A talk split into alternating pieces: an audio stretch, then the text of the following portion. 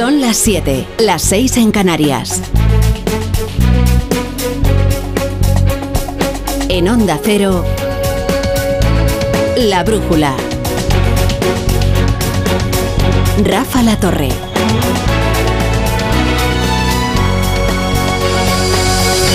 Bueno, no crean que 24 horas después se ha ordenado el caos. Esta forma de gobernar es tan desquiciada que hoy nadie sabe en qué consisten exactamente las cesiones que Pedro Sánchez concedió a Carlos Puigdemont para salvar estas dos votaciones de los decretos de ayer.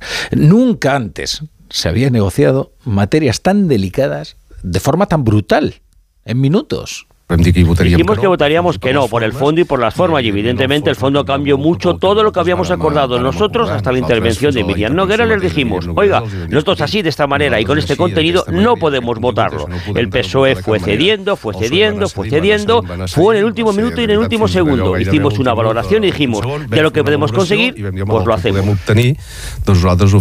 Bueno, así escribía la negociación Jordi Turul en Cataluña Radio, cuando le preguntaron cómo es que al final han cedido. Si habían dicho que iban a votar, ¿no? Dice, claro, es que de repente el gobierno iba cediendo, cediendo, cediendo, y al final nosotros dijimos, hombre, no podemos rechazarlo.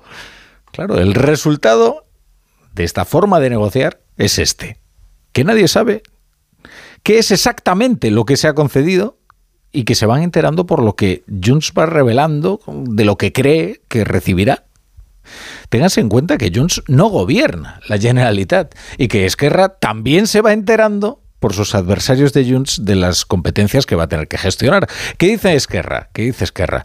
Eh, que no reclamaba eh, las competencias de inmigración. Es más, hay una votación reciente en el Parlamento rechazando pedírselas al gobierno.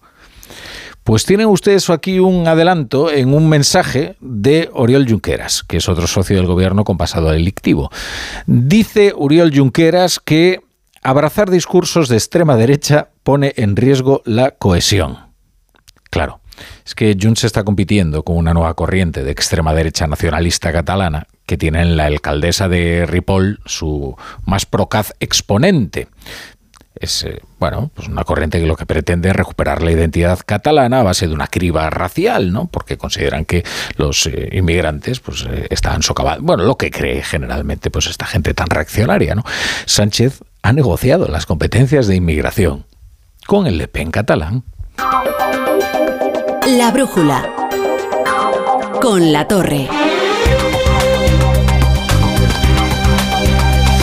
Bueno, bienvenidos a la Brújula, hoy en un formato algo inusual con esto de la Supercopa para que ustedes puedan escuchar el Barcelona Osasuna, semifinal de la, de la Supercopa y el que gane pues, se enfrentará el domingo al Real Madrid, aquí a partir de las 7 y 40 en el Radio Estadio de Edu García.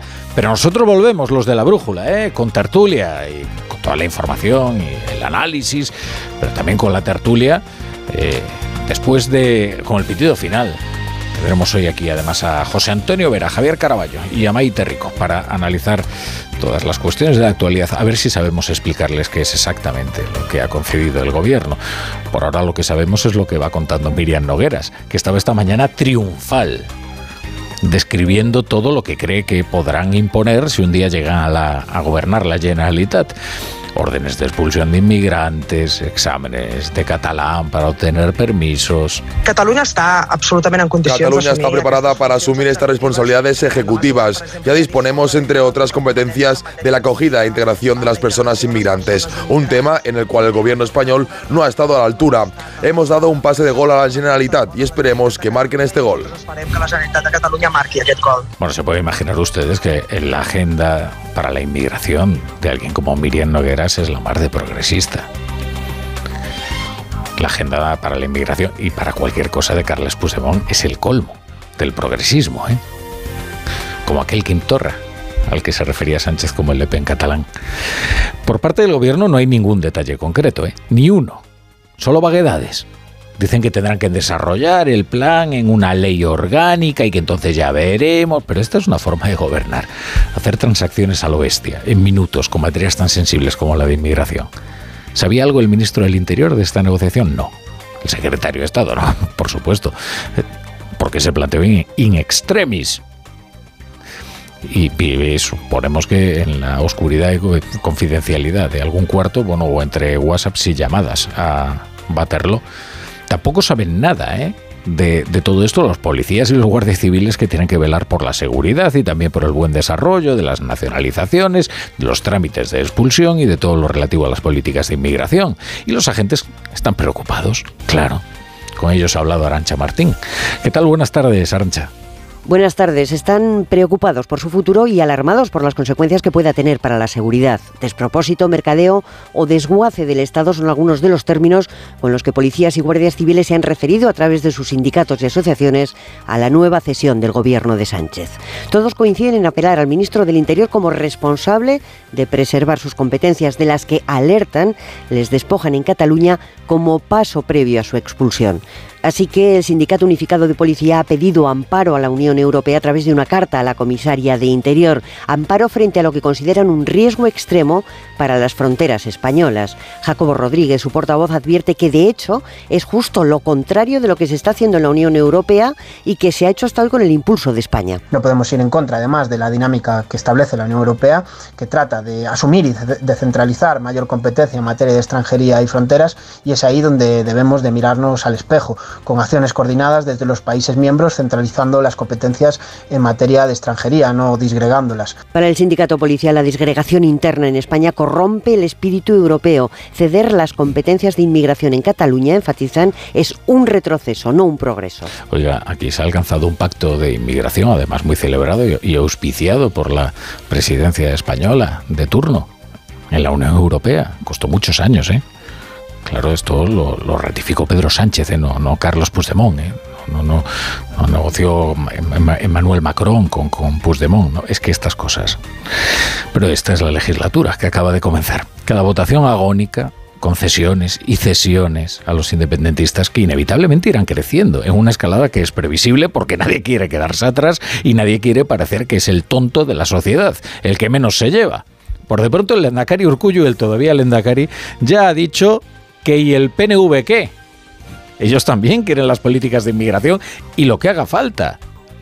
Y valen lo mismo, ¿eh? Los cinco votos del PNV que los siete de Junts, ¿eh? Como Podemos ha demostrado. El gobierno español ha accedido ante Junts, per Cataluña o ante Junts, en cuanto a lo que pueda ser una política de inmigración. Esta es una materia que ya desde el gobierno vasco planteamos en la legislatura pasada al gobierno español. Yo personalmente se la planteé al ministro Escriba en su momento en cuanto a la transferencia de lo que es la política de migración que está contemplada en el Estatuto de Autonomía. Hoy precisamente ha ido Pedro Sánchez al Spain Investors Day, que es una jornada para tratar de seducir a los inversores internacionales y convencerles de que España es un lugar fantástico para invertir, porque es un entorno previsible para hacer negocios. No tiene convencida a Repsol o a Iberdrola y va a convencer a los de fuera, pero bueno, igual les ha explicado que si vienen a España no les va a decir a las empresas en qué ciudad tienen que instalarse porque entre los disparates que Sánchez ha pactado con los independentistas está este de intentar que las empresas que se fueron de Cataluña ahuyentadas por el Pursés regresen y soporten lo que tengan que soportar, como si uno no pudiera establecerse donde le da la gana ahí ante los, ahí ante los inversores, eh, Sánchez ha soltado una de esas mentiras fabulosas, pero pronunciadas con un cuajo que, que es que resulta verdaderamente admirable. Me gustaría pedir a quienes ayer se opusieron a, a dos reales decretos importantes que reconsideren su estrategia que, abandonen una oposición, a mi juicio, destructiva, contraria a la mayoría social y que antepongan siempre el interés del país a cualquier otro. Si lo hacen, yo les puedo garantizar que contarán con nuestra disposición total y absoluta a acordar. Dice dos porque al tercero se opuso Podemos. Y con eso sí que va a tener que contar a partir de ahora por eso, porque quería dirigirse únicamente al Partido Popular, que esto es extraordinario. El hombre que comenzó su legislatura erigiendo un muro para aislar a la oposición, acusándoles ahora de no pactar el que no solo ha urdido una conjura de minorías para evitar que gobierne el partido que ganó las elecciones, sino que luego además promueve la amnistía, regala Pamplona Bildu, pidiéndole ahora fijo que se inmole por él. Si es que además con el PP no negocia.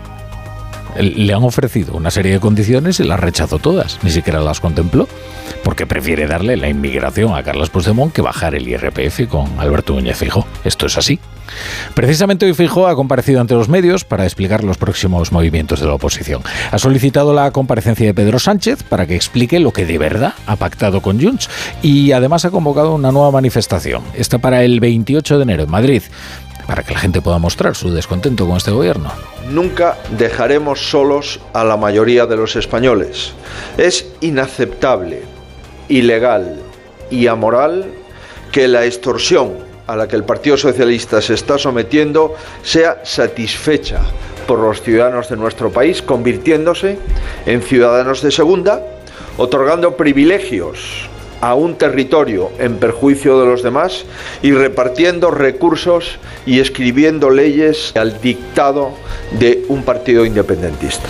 Y falta interesarse por el estado anímico de Yolanda Díaz, que ha salido abrasada de la tarde de los decretos. Podemos tomar el suyo, el de la reforma del subsidio del desempleo, y con ello enviaba un mensaje que yo creo que es muy fácil de captar.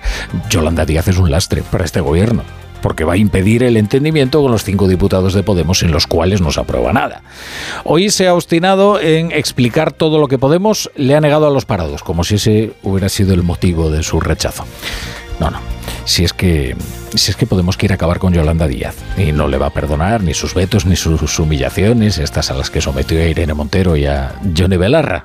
Hoy hablaba precisamente Irene Montero en Espejo Público, Antena 3. Quizás sea el momento de no ir votación a votación, sino de rearmar esa relación de confianza entre todas las fuerzas del, bloque progresista y del bloque democrático que ahora mismo sostiene al gobierno para que no tengamos que ir votación a votación, sino que tengamos una relación estratégica y estable pues, en beneficio ¿no? de la ampliación de derechos.